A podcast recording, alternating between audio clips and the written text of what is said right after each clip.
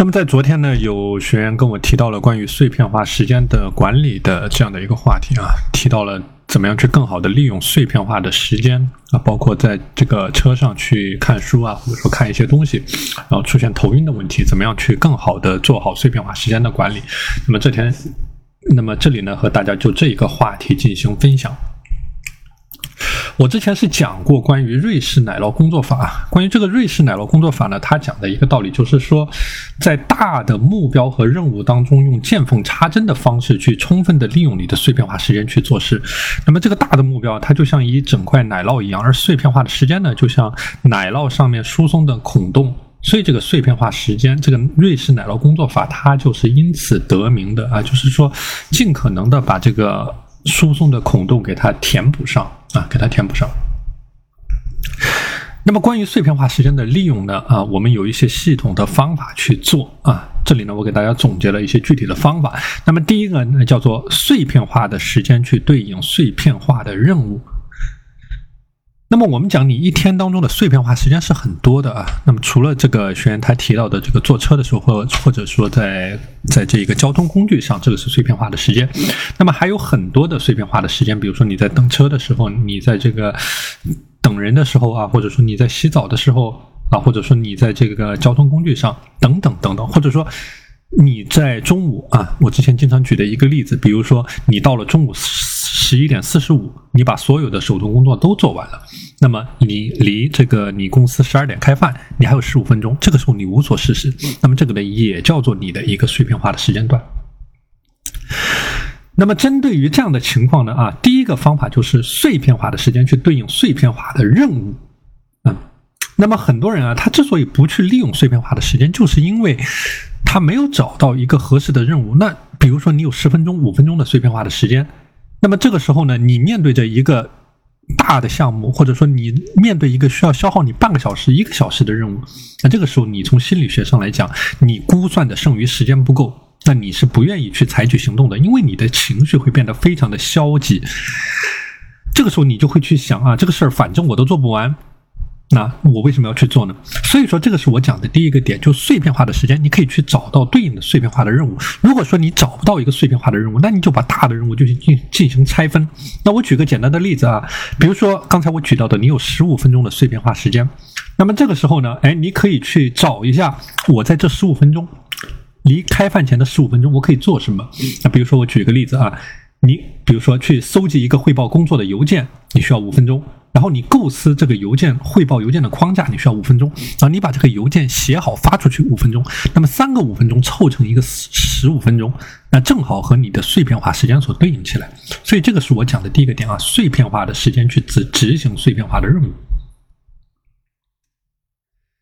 那么我讲第二个点呢，叫做碎片化的学习啊，碎片化的学习。那么刚才这个学员他提到了啊，比如说在这个车上看书这样头晕的问题，那么这个是很多人出现的情况。但你的知识的输入呢，其实并不一定要这个通过看书，那还有其他的很多的方式。那比如说你去这个听一些个人成长提升类的音频啊，音频类的一些节目啊，包括一些泛教育的，包括你的专业的、非专业领域的啊，你甚至可以听一些视频，就是你不去看这个视频的画面。你只是去听，那这个呢也可以完成一种碎片化的学习。那比如说我自己啊，我经常就会利用这种碎片化的时间去听一些东西啊，或者说我把我要听的一些材料，我先提前保存起来。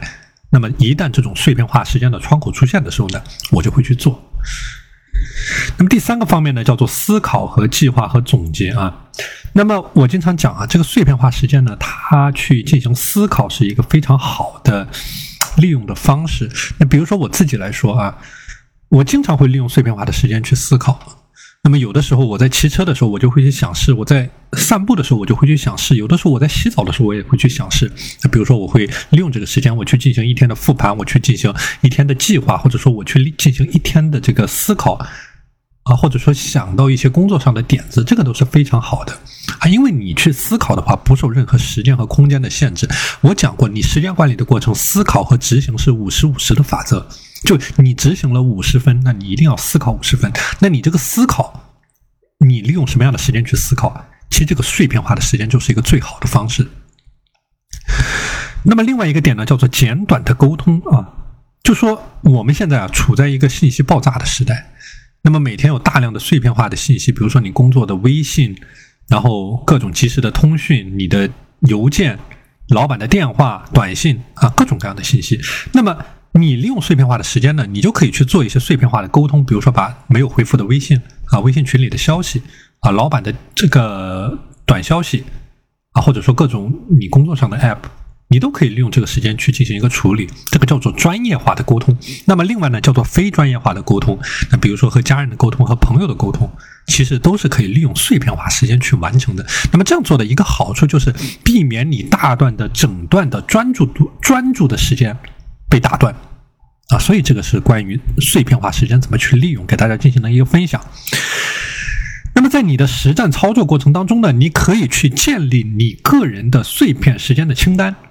啊，就是说，你可以去建立一个清单，比如说，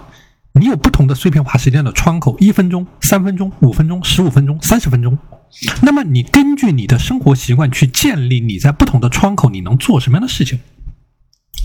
那比如说，一分钟的时候，哎，你可以做一个眼保健操，你可以站起来走一走，你可以活动一下颈椎。比如说，三分钟，你可以和家人打个电话，你可以闭目养神，你可以整理桌面。比如说，三十分钟，你可以完成一篇工作报告。你可以做一组无氧运动，那比如说十五分钟，你可以读一篇收藏的文章，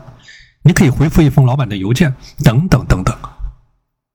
所以这个是一个实战非常好用的方法，就是你把你的碎片化时段你可以做的行动项，你给它总结出来，一二三四五全部写出来。那么一旦碎片化时间的窗口出现，哎，你看这个表，你现在十一点四十五，你到十二点还有十五分钟的时间，那么这个就是一个十五分钟的窗口时间。那这个时候你把你的这个碎片化时间的清单给它调用出来，你往上面一对照，我这十五分钟可以做什么？然后你就找到对应你眼下。可以立刻上手去做的事情，哎，这个就是省略了你大脑思考的一个过程，那么你就可以立刻上手去做，你不用任何的思考，这个就是一个最高效的把你的碎片化时间给利用起来的方式，啊，所以这个是碎片化时间的利用方式，给大家进行一个分享。